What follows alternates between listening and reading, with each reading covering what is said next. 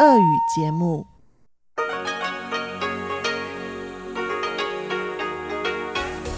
В эфире Международное радио Тайваня. Здравствуйте, дорогие радиослушатели! В эфире Международное радио Тайваня и вас из тайбэйской студии приветствует ведущая Анна Бабкова.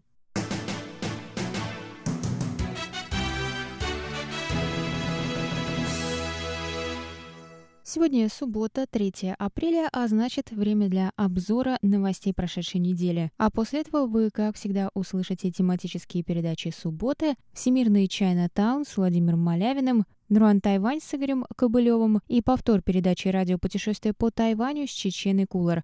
Я напоминаю, что на коротких волнах мы вещаем на частоте 9490 кГц с 11 до 12 UTC и на частоте 5900 кГц с 17 до 17.30 UTC. Также в любое время вы можете прослушать наши передачи и прочесть последние новости с Тайваня на нашем сайте по адресу ru.rti.org.tw. Я вам напоминаю, что старый адрес сайта russian.rti.org.tw больше не работает, поэтому ищите нас по адресу ru.rti.org.tw. А если у вас есть какие-то вопросы или предложения, то вы всегда можете связаться с русской службой по электронной почте, отправив письмо на адрес russsobaka.rti.org.tw. А теперь давайте к главным новостям уходящей недели.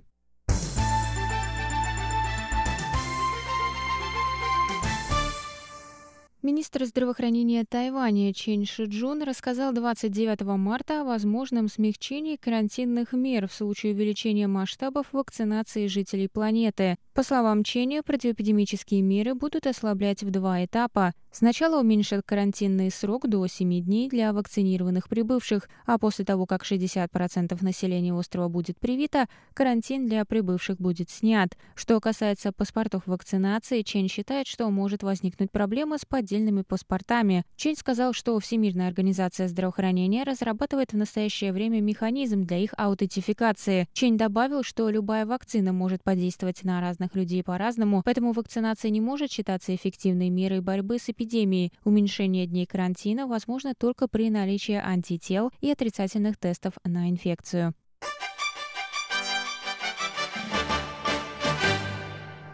Тайваньский центр, занимающийся помощью пожилым и людям с ограниченными возможностями, отчитался об успехе программы по обеспечению подопечных животными компаньонами. Участники программы стали счастливыми хозяевами кур-несушек. Представители центра сообщили, что программа вступила в силу в 2019 году. Десять домохозяйств получили по пять куриц, новых хозяев птиц научили уходу за ними, а несушки в ответ на заботу стали откладывать больше яиц. Одна из участниц программы 76-летняя жительница деревни в уезде Хуалянь сказала, что любит своих птиц и чувствует себя счастливее, ухаживая за ними. Кроме этого, хозяева несушек могут продавать яйца. Одно яйцо стоит 12 новых тайваньских долларов. Таким образом, хозяева птиц могут заработать до 4000 новых тайваньских долларов в месяц.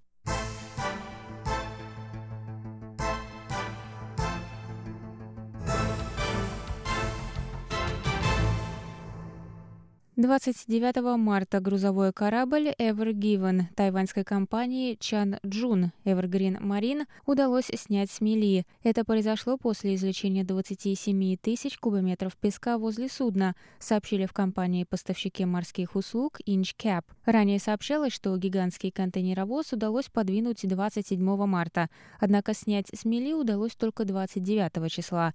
Грузовой корабль Ever Given, один из самых крупных в мире, сел на мель 23 марта в Суэцком канале, перекрыв движение почти сотни кораблей. Контейнеровоз шел по направлению к Средиземному морю, когда судно потеряло управление и село на мель в самой узкой части канала. По сообщениям компании-оператора, причиной инцидента стал сильный порыв ветра, который развернул корабль поперек канала. Перекрытие канала образовало очереди из более чем 100 судов. Суэцкий канал является одним из самых загруженных судоходных путей мира. В год через него проходит 20% мирового товарооборота. Единственной альтернативой Суэцкому каналу является маршрут, пролегающий через мыс Доброй Надежды и огибающий большую часть африканского континента. Однако такое путешествие займет намного больше времени и отсрочит доставку грузов на неделю.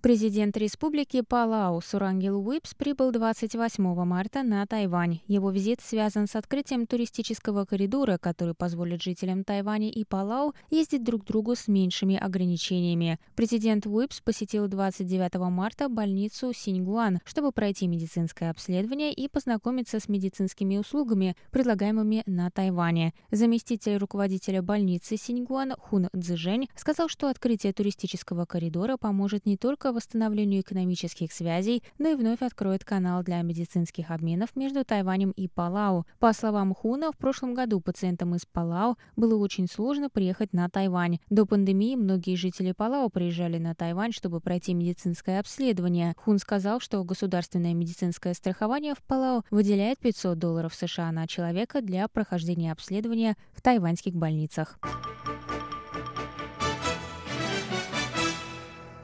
Вице-президент Китайской республики Лай Цинде прокомментировал 30 марта вопрос о международном бойкоте хлопка из Синдиана. Лай Цинде заявил, что Китаю следует разрешить репортерам из различных стран посещать Синдиан, предоставив таким образом жителям Синдиана право голоса. Я считаю неправильным обвинять различные компании, пока правда еще не установлена, и голос жителей Синьцзяна не был услышан. Молчание не просто не дает международному сообществу возможности убедиться в том, что в Синьцзяне не нарушаются права человека, но и укрепляет недоверие к Китаю. Я считаю, что нужно допустить международные СМИ в Синьцзян. Жителям Синьцзяна необходимо дать возможность рассказать правду, быть услышанными, заявил вице-президент. Вопрос о производстве хлопка в Синдиане стал обсуждаться после того, как некоторые международные бренды, такие как H&M и Nike, заявили о намерении прекратить закупку хлопка из Синдиано-Игурского автономного района. Это, в свою очередь, последовало за введением Европейским Союзом санкций в отношении Китая за репрессии против уйгуров. Китай негативно отреагировал на такую позицию и выступил с ответными санкциями против ЕС.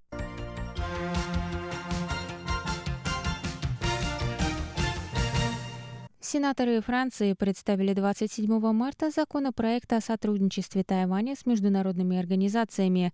Авторами законопроекта стали заместитель председателя Комитета по иностранным делам и обороне Сената Франции Жюэль Герио и председатель группы дружбы с Тайванем Алан Ричард. Целью законопроекта является продемонстрировать правительству Франции важность включения Тайваня в работу международных организаций, в том числе в работу Всемирной ассамблеи здравоохранения, Международной организации гражданской авиации, Рамочной конвенции ООН об изменении климата и Интерпола. Пандемия коронавирусной инфекции продемонстрировала стойкость и прочность тайваньской модели. На Тайване не было локдауна, а к 23 марта на острове, численность населения которого равна населению Австралии, от вируса скончалось только 10 человек, говорится в тексте документа. Авторы текста заявили, что исключение Тайваня из международного сотрудничества является огромной потерей для всех стран мира. Они подчеркнули, что исключение Тайваня из работы Всемирной ассамблеи здравоохранения наносит вред международному сообществу, особенно учитывая, что Всемирная организация здравоохранения на самом деле предоставляет каналы сотрудничества негосударственным организациям.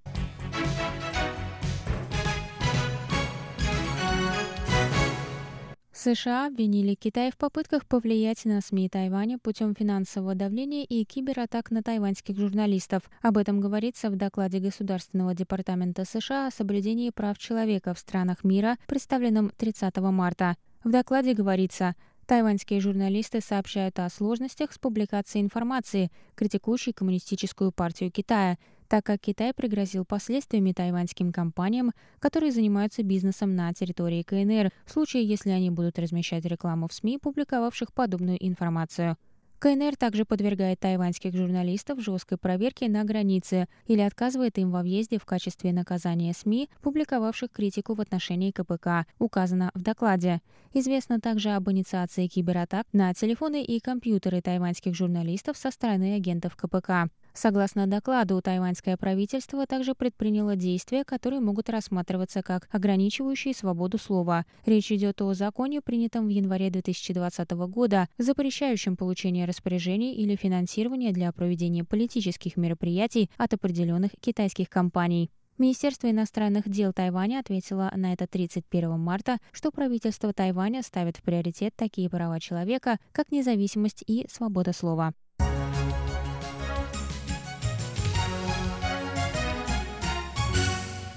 Пресс-конференция, посвященная тайваньским ананасам и продуктам из них, прошла 30 марта в Токио. На ней выступили глава Совета по делам сельского хозяйства Тайваня Чинь Диджун и глава Совета по развитию внешней торговли Тайваня Хуан Джифан. Внимание к тайваньским ананасам возросло после запрета на их ввоз Китаем с 1 марта под предлогом заражения насекомыми. С тех пор многие страны начали делать большие заказы ананасов с Тайваня, чтобы поддержать остров в момент кризиса.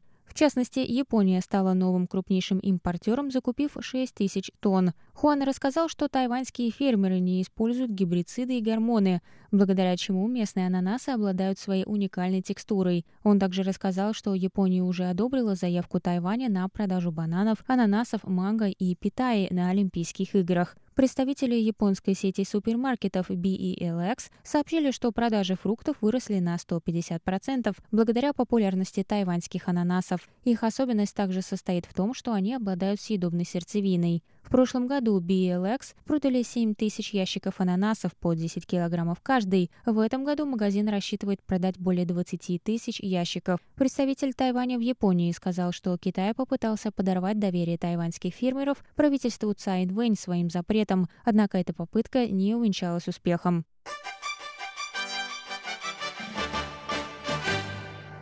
Министерство образования Тайваня объявило 1 апреля о снятии ряда ограничений на въезд иностранных студентов. Теперь студенты языковых центров, получившие стипендию от Министерства образования, и участники программ обмена также смогут въезжать на остров. Запрет на въезд иностранных студентов на Тайвань был введен 1 января текущего года в рамках мер противоэпидемического контроля.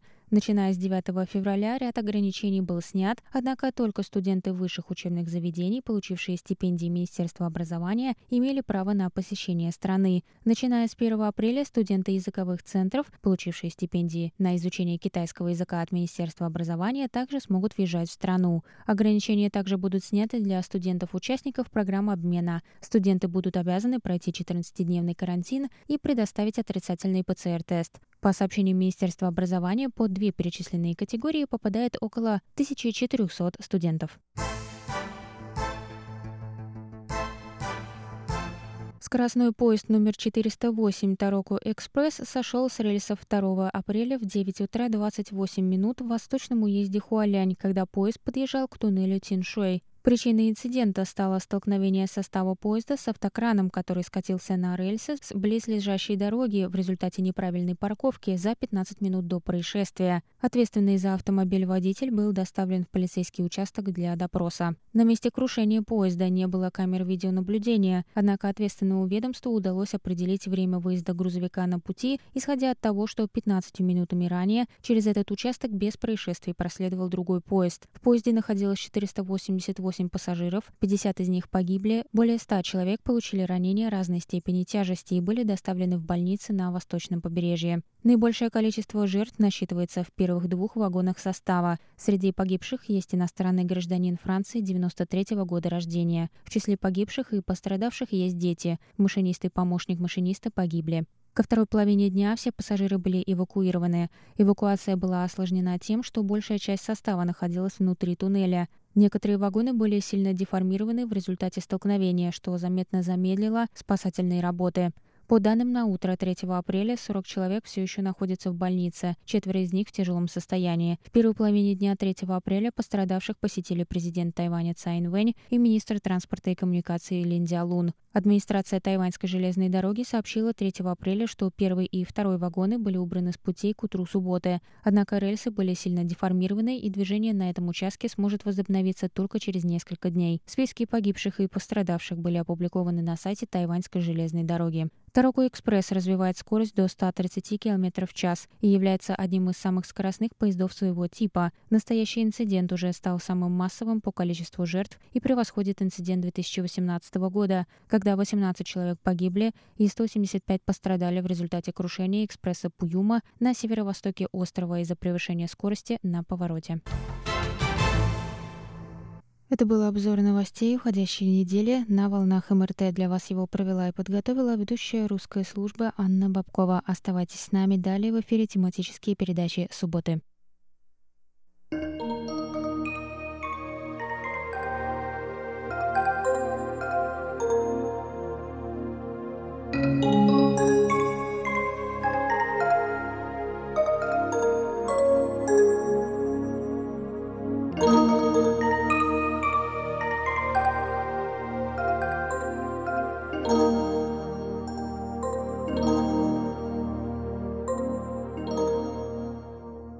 Говорит Международное радио Тайваня. Здравствуйте, дорогие радиослушатели. В эфире передача «Всемирный Чайна-таун». У микрофона Владимир Малявин. Сегодня, дорогие друзья, я хотел бы начать новую тему, которой будет посвящен небольшой цикл передач. Это тема философская, но мне она кажется очень практической – и очень важный для понимания того, что происходит сегодня в Китае и в его отношениях с миром.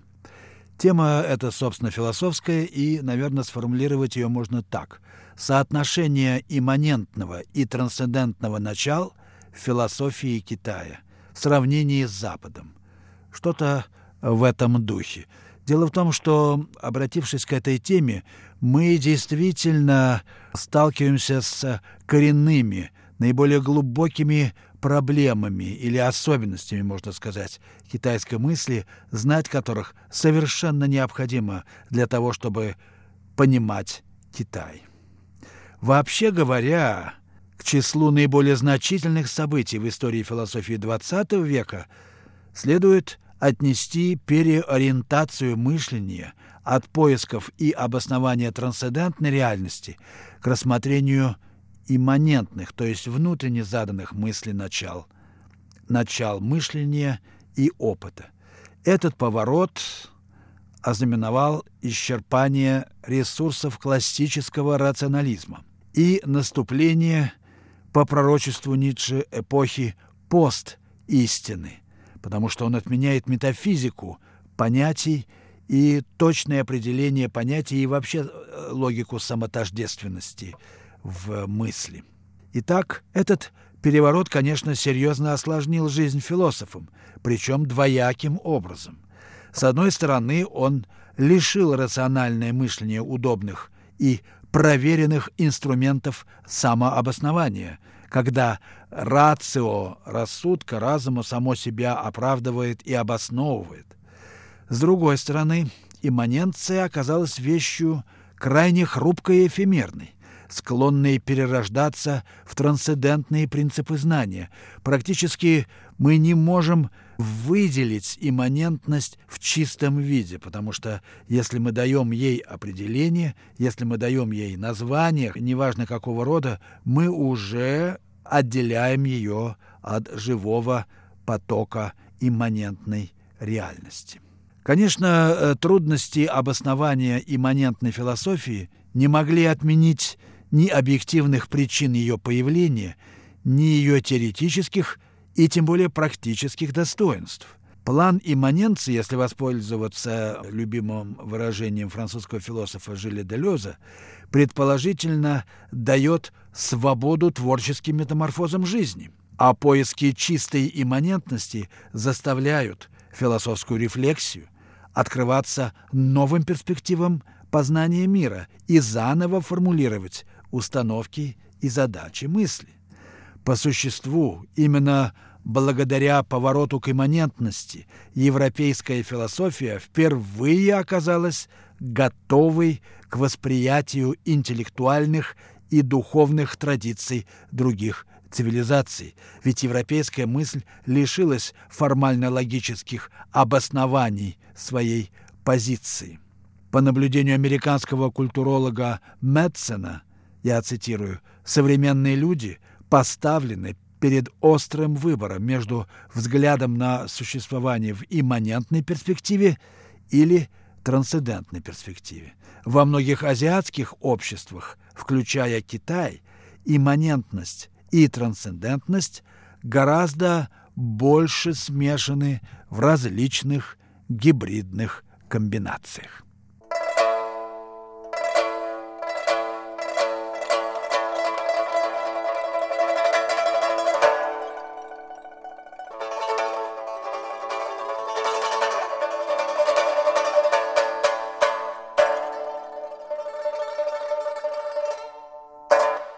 Вы слушаете передачу «Всемирный Чайнатаун» Международного радио Тайваня. Передачу ведет Владимир Малявин. А тема сегодняшней передачи – соотношение имманентного и трансцендентного начала в мысли в китайской философии, в китайской традиции. Нужно помнить, что совмещение вот столь разных перспектив мысли, имманентной и трансцендентной, не означает, что они создают или образуют системное единство. Гораздо больше оснований утверждать, что в своей совместности они на самом деле предъявляют нелегкий мировоззренческий выбор. Этот выбор тем более труден, если учесть, что исторически каждая из них создала очень устойчивые общественные и культурные уклады. Трансцендентность – визитная карточка западной цивилизации и ее монотеистических религий, тогда как имманентность – отличительная черта восточного миросозерцания.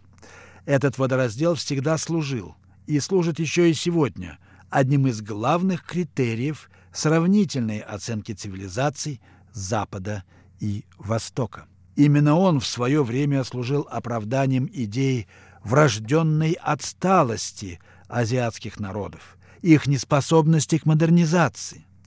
Очень показательно в этой связи мнение известного немецкого социолога Макса Вебера, который отказывал китайскому обществу возможности перейти к капитализму с его политическими свободами, поскольку китайские религии, как утверждал Вебер, не знали разрыва между данным и должным, а потому насаждали самый грубый конформизм и воспрепятствовали появлению в Китае морали, политики и тем более гражданского общества. Оценка Вебера остается актуальной до сих пор.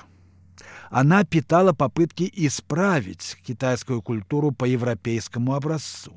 Начиная с предложения сделать конфуцианство государственной религией и кончая стремлением современных новых конфуцианцев соединить конфуцианскую философию с трансцендентальными основаниями европейской философии. Сходная оценка имманентистского мировоззрения, но уже в отношении самой Европы, распространилась на Западе после Второй мировой войны. Правда, в этом случае имманентизм был объявлен продуктом эволюции западного модерна и предпосылкой тоталитаристской идеологии. Мы имеем дело с радикальной формой перевернутого платонизма, то есть проекции бесконечности идей на конечность телесного бытия. И в таком случае имманенция оказывается синонимом смерти, единственной неотъемлемой принадлежности жизни. Как утверждает французский философ Жан-Люк Нанси, имея в виду именно нацистскую Германию, политические или коллективные предприятия с доминированием желания абсолютной имманентности в качестве истину содержат истину смерти. Соединяющий синтез не содержит иной логики, кроме как логика самоубийства сообщества, которое сообразуется с имманентностью. Это слова французского философа Нанси. Thank you.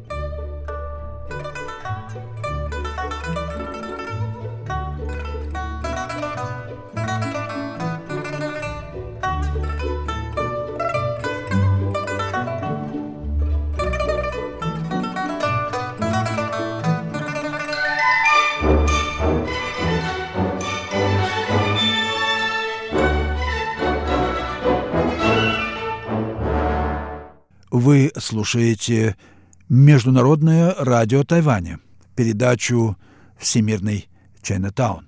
Передачу ведет Владимир Малявин. Темой сегодняшней передачи является проблема соотношения имманентного и трансцендентного начала в китайской философии. Несмотря на кажущуюся э, отвлеченность, абстрактность этой темы, она имеет прямое отношение к оценке китайской культуры и ее последующего развития, ее судьбы. Если не обращать внимания на оценки разного рода исторических форм сознания общественного или политики, то надо признать, что преобладающей тенденцией в послевоенной философии Запада стало именно обращение к имманентности, как условию и цели философского размышления.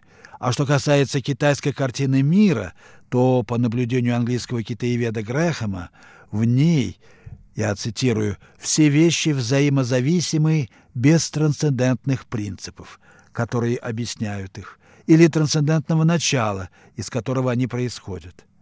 Нам трудно понять, что даже путь находится в отношении взаимозависимости с человеком. Конец цитаты. Преемственность, или точнее сказать, согласное единство неба, как высшей реальности мироздания, и человека действительно является краеугольным камнем китайской мысли, о чем напоминает популярная китайская поговорка.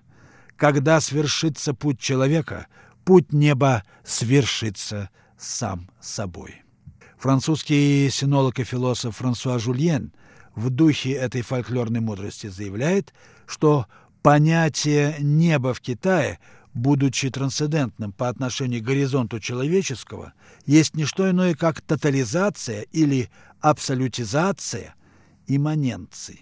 Это суждение не исключает смычки трансцендентного и имманентного начал в китайском мировоззрении в некой метаэмпирической области существования. Надо это признать. Американский синолог Роджер Эймс, соглашаясь с тезисом об имманентистской природе китайского миропонимания, тоже не склонен к безусловному противопоставлению имманентности и трансцендентности. Он различает строгую трансценденцию по образцу отношения идей и вещей у Платона или Бога и мира в западном монотеизме и китайское представление о мире как самопорождающейся и всегда неопределенной целостности. Такой взгляд, по мнению Эймса, может служить критике западного логоса с позиции, так сказать, множественности логосов. Надо заметить попутно, что даже создатель философии радикальной имманентности французский философ Мишель Анри, который отождествил реальность с самоаффектом, указал на трансцендентную природу живого тела как абсолютной субъективности. Последнее принадлежит принципиально иному порядку существования, нежели тело биологическое, в ее качестве самоаффекта ультратрансцендентальный. Так замыкается круг. Апофеоз имманентности выводит к новой перспективе трансцендентной реальности. Итак, имманенция оказывается трансцендентной по отношению к восприятию или умозрению. Она может быть какой угодно и не допускает только фиксированных, по сути, догматических установленных оппозиций между субъектом и объектом, идеей и вещами, духом и материей. Давайте посмотрим, как китайская мысль трактовала ее природу и как эта трактовка соотносится с новейшей философией имманенции. Центральной категорией китайского миросозерцания было, как известно, понятие перемен или превращений.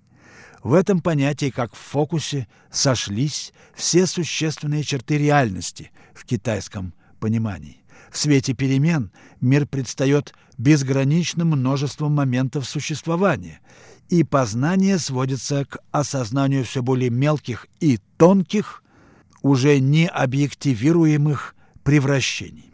В таком мире нет субстанций, сущностей, форм, идей и, соответственно, нет репрезентаций. В этом мире вещи существуют под знаком исчезновения, рассеивания. В нем все воспринимаемое эфемерно, что было, кстати сказать, главным источником вдохновения китайских поэтов. Однако в этом э, мировоззрении все вещи удостоверяют себя именно в пределе существования. Их природа есть их новизна, способ их явления в новом виде. Здесь реальность не отделена от вещей и не отличается от них, а существует в пределе всего. Бездна жизненных метаморфоз как раз хранит в себе предвечный путь.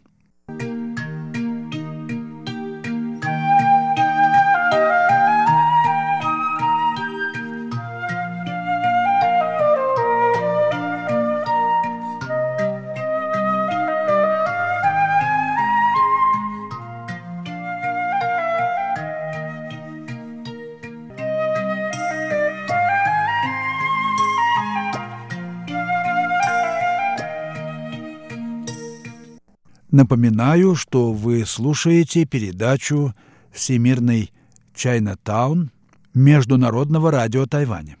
Передачу ведет Владимир Малявин. А темой сегодняшней передачи является проблема соотношения имманентного и трансцендентного начал в китайской мысли, китайской философии. Мир имманенции, вообще говоря, э, можно уподобить вселенскому кристаллу, в бесчисленных гранях которого разливается тайный свет.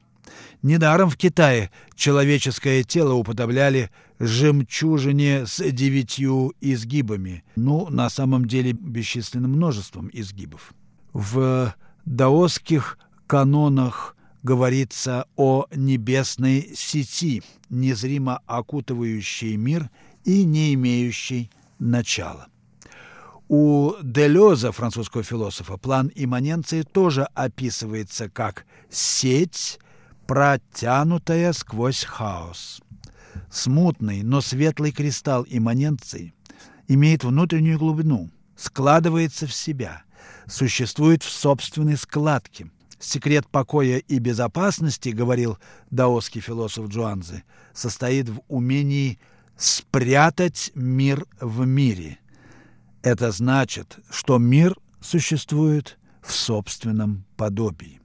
В непрерывном превращении бытие предстает событием, а в пределе – всеобщей событийностью. Его главное свойство – сообщительность, проницаемость, открытость воздействию вне причинно-логических связей. Сообщительность не конструируется, а только случается, как спонтанный исход сопряжения силового поля, подобно вспышке молний в грозовом небе. Предел всех превращений совпадает с духовностью, которая, согласно классическому определению, стремительно, без торопливости и при воздействии на нее все проницает. Аффект вот подлинная природа имманенции, способ бытийствования бытия. О нем соответствует классическая формула китайских мудрецов. Соответствовать вещам в том, что таково само по себе. Там, где абсолют сходится с единичностью бытия, вещи существуют сами по себе, сами превращаются. Существование само по себе объединяет два полюса бытия – предельную конкретность мгновения и универсальный принцип, или точнее принцип не принципа, всего сущего. В последнем качестве имманентность обретает черты трансцендентного бытия, но, согласно ее природе, мы имеем дело с превращенной имманентностью, ее собственным пределом. В главе Цзина говорится о том, что мудрый даже среди прекрасных видов уединен и возносится над всем. Даосские комментаторы поясняют, что мудрые пребывают в медитации и так возносятся над миром, а самое выражение «превосходит своей таковости» Чхаурань стало в современном Китае эквивалентом западного понятия трансцендентности.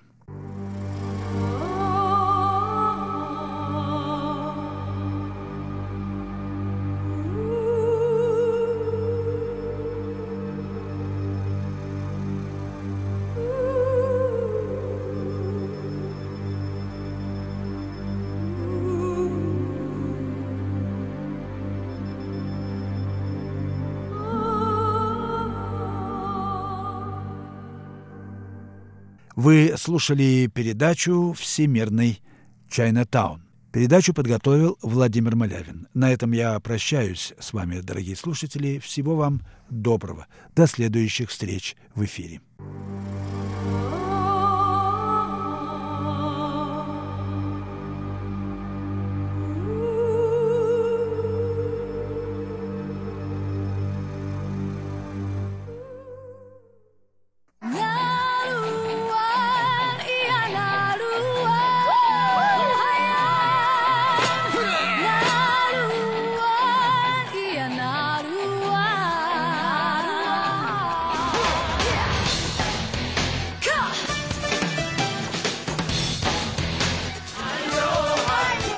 Добрый вечер всем. В эфире передача «Наруан Тайвань» и с вами ее ведущий Игорь Кобылев. В сегодняшнем выпуске мы продолжим слушать песни рабочего класса Тайваня. Но для начала вот такой внезапный вопрос. Знаете ли вы, когда началась Вторая мировая война в Азии? И как она называлась? Она началась и не в 1939 году, когда Германия напала на Польшу, и не в 1941 году, когда в войну вступили СССР и США, а в далеком 1937 году, когда Япония напала на Китай.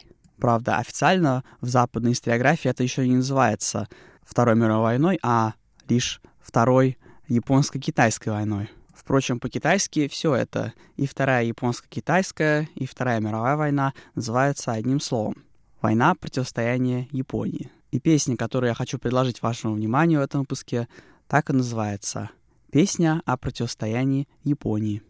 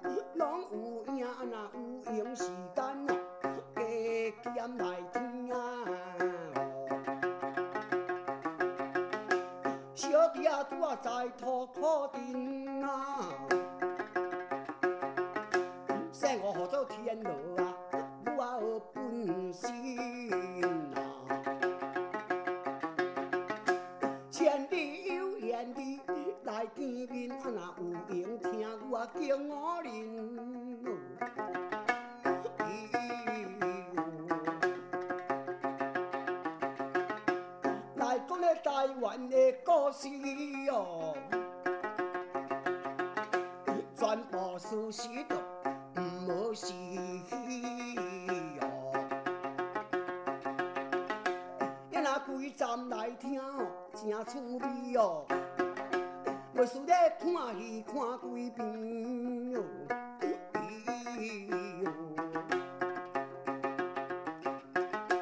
台湾是咱啊，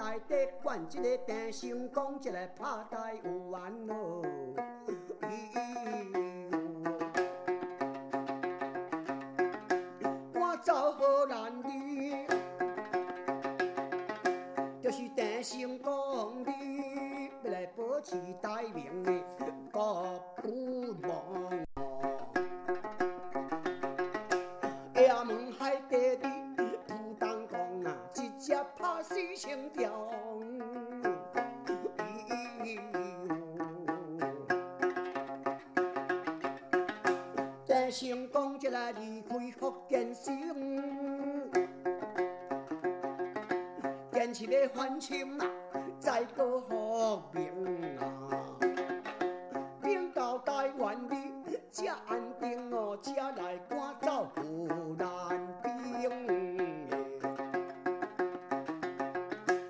我将荷兰啊赶出去的，咱地地成功的台湾啊，要安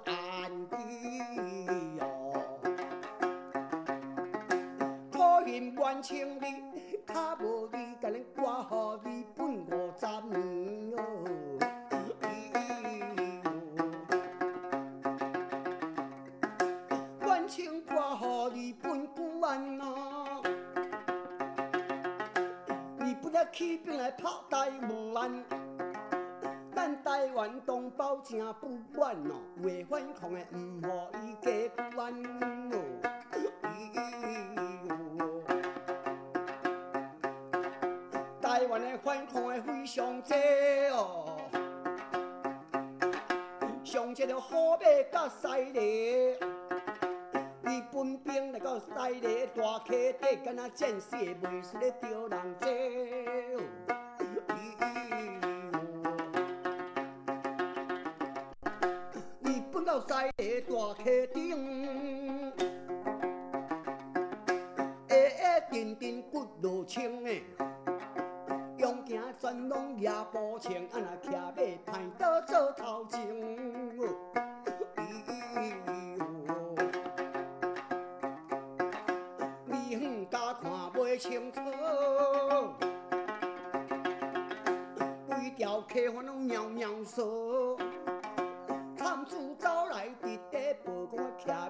马全拢歹长倒。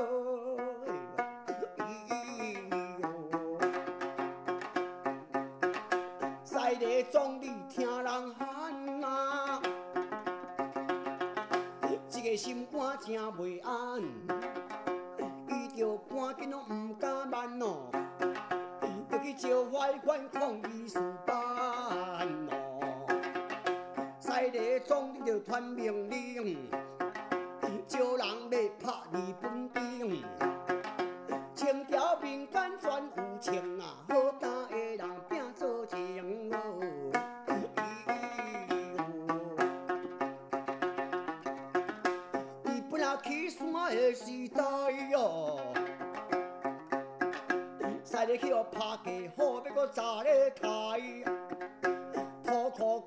相信。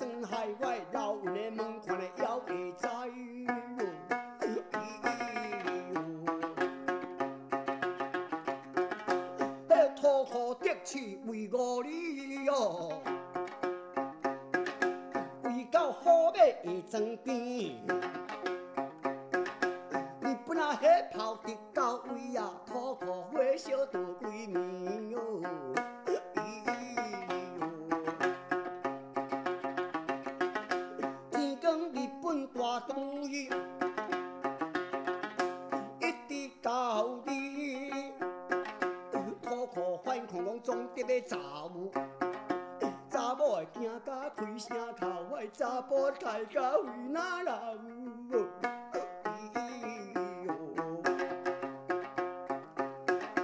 台湾去互日本占领是可怜代。老鸟管着拢会知。日本啊，顺早非常歹哟，见人要拍甲要使哟。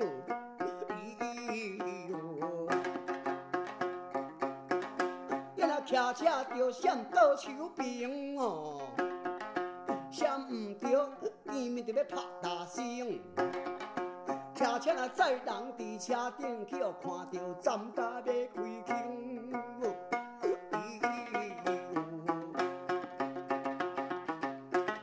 骑车若是无点火哦，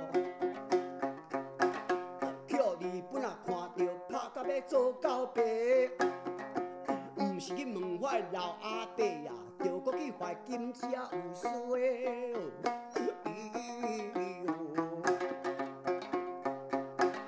牛车啊到着大路边石仔面，去互日本啊看着要食卡钱。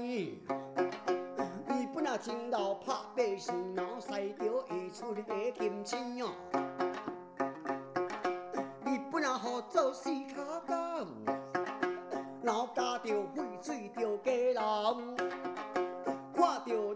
小钱走哦，毋敢甲伊三顿头哦。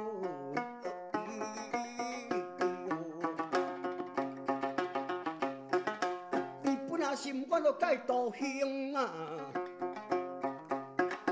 即马小可翻着了掠起形，上脚咧跪在衙门顶，安尼无门见面就讲大声。见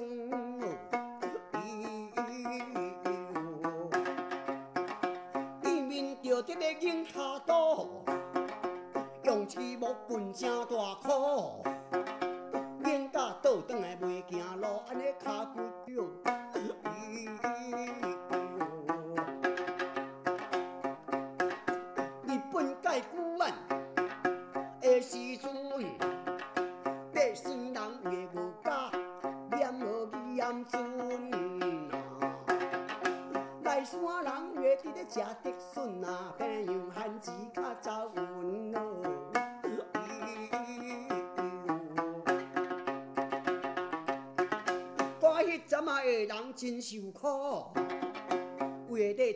食汉字这啊个。一寡囡仔全拢无穿裤，向个咸鱼蛋买了正大箍。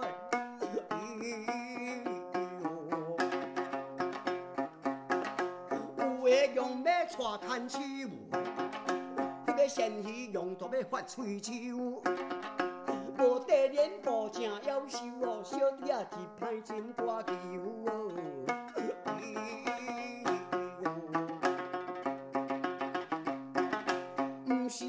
袂晓通歹势啊，无地脸部的问题。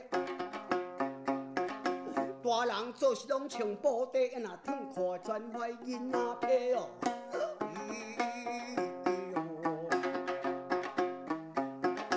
讲啊，日本解古案，迄是真凄惨无。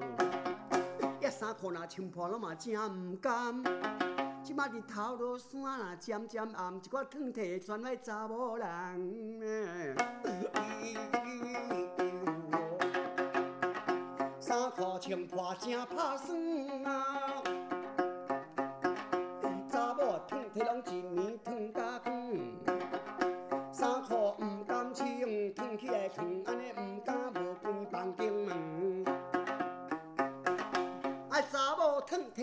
歹势，无地脸部的问题。食暗饱，味大房间底，安尼衫裤毋甘穿去溜白白。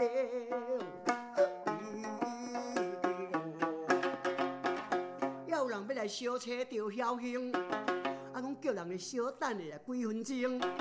才搁兄三兄裤起来穿，为暗暗煞穿毋着平哦。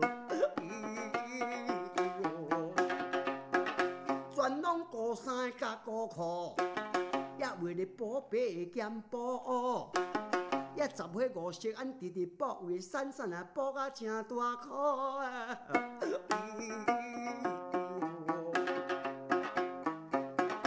要话要补无半项哦，头前后边拢流大汤，汤啊大汤拍小汤，安尼规只放出来好看人哦。小食人较老结身份，补水啊补了补面筋，定定塌塌补规寸，安尼裤底亲像咧贴草裙。老补的人补骹油，汉满啊补甲拍甲球，裤底亲像咧做鸟啊绣，安尼补洗随身啊发喙手。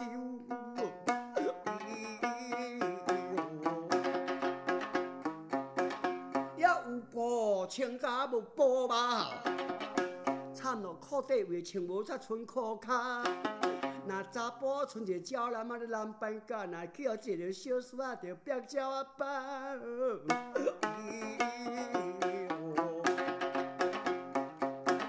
讲到迄站的情景，也有后壁咧贴来补头前。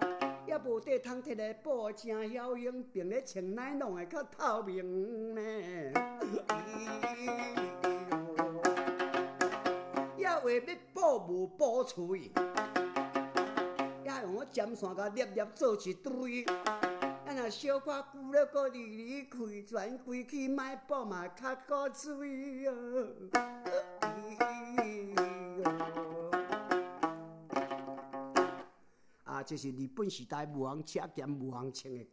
И на этом сегодняшний выпуск подошел к концу. Это была передача «Наруан Тайвань», и с вами был ее ведущий Игорь Кобылев. Всего вам доброго и до встречи на следующей неделе.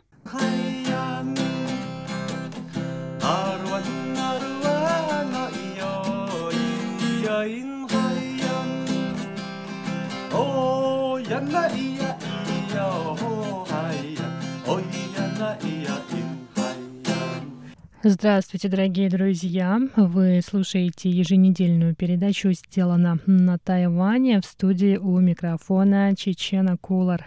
На прошлой неделе я начала рассказ о тайбейских ночных рынках, и мы с вами познакомились с рынками Шилинь, Жаухэ и Нинся. Сегодня я хочу продолжить знакомство с ночными рынками тайваньской столицы и закусками, которые можно найти на этих рынках.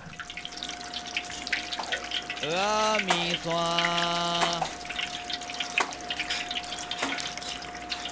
Ночной рынок Тунхуа расположен в самом центре Тайбэя, в 15 минутах ходьбы от небоскреба Тайбэй-101 и оживленного района Синьи. Тунхуа считается одним из самых местных, аутентичных ночных рынков столицы, несмотря на то, что туристов там тоже много. Аутентичность рынка Тунхуа заключается в блюдах и закусках, которые можно там найти. Их делают по самым классическим и традиционным рецептам, которые не меняются десятилетиями.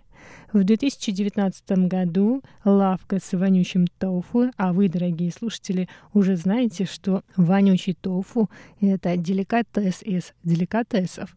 Так вот, одна лавка на рынке Тунхуа вошла в гид Мишлен в 2019 году.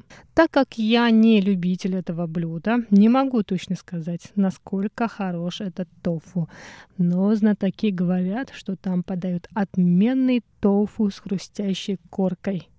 Также на рынке Тунхуа можно найти танюань, клетки из рисовой муки со сладкой начинкой, которые обычно подают в супе. Но в лавке сепин юань, пинхо, тang юань их подают на подушке из ледяной стружки. На той же улице расположена лавка Лянти Лувей, также вошедшая в гид Мишлен. И в ней продают вареные в рассоле потроха.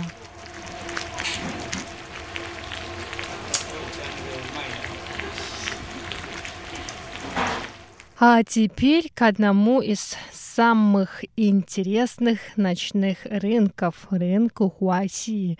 Раньше он был известен под названием «Змеиная аллея», так как на этом рынке посетителям предлагали попробовать змеиное мясо и водку гаолян со змеиной кровью.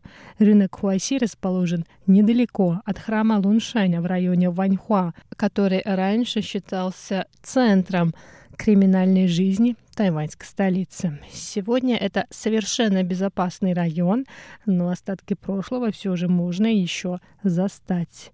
В прежние дни улица Хуайси, известная как Змеиная аллея, была районом красных фонарей и знаменитым местом продажи различных блюд из змей, включая лекарственное вино яутел, которому приписываются афродизиатические свойства. В связи с официальным запретом на проституцию, а также принятием законов о защите живой природы, подобная местная экзотика почти исчезла. Необычная репутация этой улицы привлекала иностранных туристов, и образовавшийся на ней ночной рынок стал первым туристическим рынком. Помимо женщины легкого поведения, туристов еще привлекали блюда из змеиного мяса. Буквально 10-15 лет назад здесь можно было застать большое количество лавок, за которыми продавцы прямо перед посетителями разделывали змеи, тушили их мясо и готовили алкогольные шоты со змеиной кровью.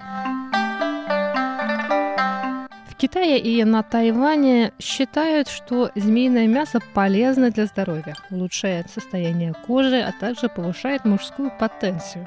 Однако эти взгляды постепенно стали уходить в прошлое. В обществе стали сильны идеи защиты животных, а молодое поколение тайваньцев, в отличие от своих отцов и дедов, не захотело есть змеиное мясо и пить змеиную кровь.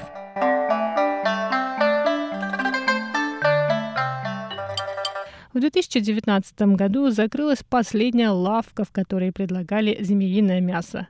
Хозяин этой лавки открыл традиционный ресторанчик с китайским самоваром Хого. Но я помню, как несколько лет назад я гуляла по одной из улиц перед храмом Луншань и видела одну лавку, на витрине которой лежал огромный желтый питон и другие змеи.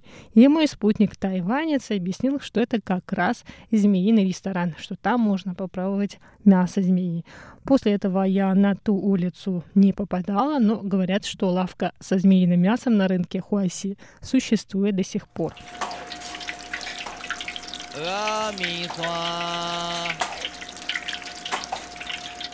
Как выглядит ночной рынок Хуаси в настоящее время? Вообще это очень большой рынок, состоящий из четырех улиц на улице Сичан, которая проходит по восточной стороне храма Луншань, продают всякий антиквариат. Здесь также расположено большое количество ломбардов. Также на улице Сичан можно найти магазинчики с травами китайской медицины. Вторая улица – улица Гуанчжоу. Она расположена к северо-западу от храма. На ней посетителям предлагают традиционную еду. А на самой улице Хуаси, на которой раньше можно было застать толпы японских туристов, фотографирующих разделку змей, можно найти широкий выбор закусок. А улица Красных Фонарей существует и по сей день. Она расположена между улицами Хуайси и Уджоу. Вообще в этом районе есть очень много массажных салонов и борделей, пишут в интернете. Но иностранных туристов предупреждают, что эти злачные места в основном ориентированы на местных представителей более старшего поколения, поэтому работающие на улице Красных Фонарей женщины тоже возрастные. Тайваньцы старшего поколения приходят на эту улицу не только за физическими утехами, но и чтобы выпить водки гаулян и попеть в караоке-барах. И запомните, если попадете на эту улицу, не стоит ни в коем случае фотографировать этих женщин и тех, кто там отдыхает.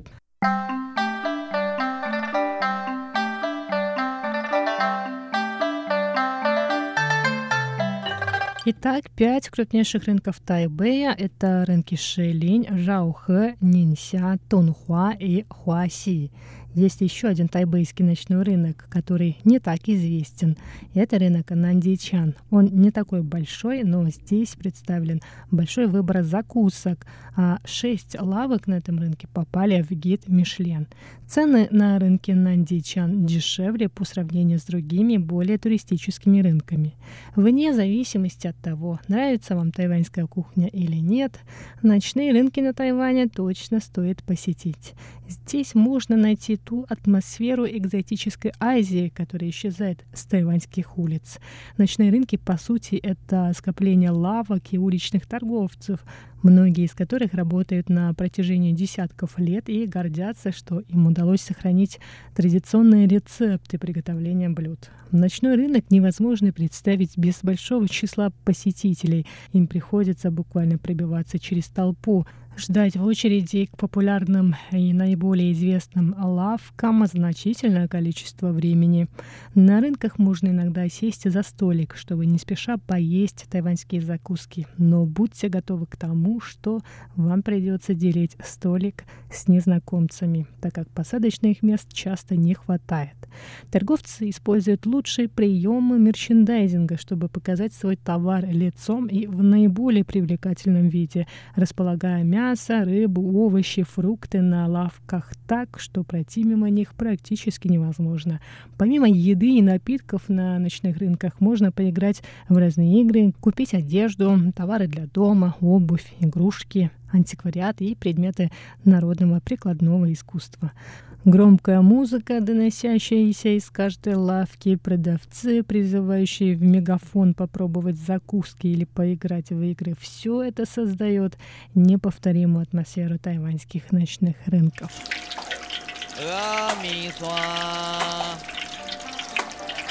И на этом сегодняшний выпуск передачи «Радио путешествие по Тайваню» подходит к концу. С вами была Чечена Кур. Оставайтесь на волнах Международного радио Тайваня.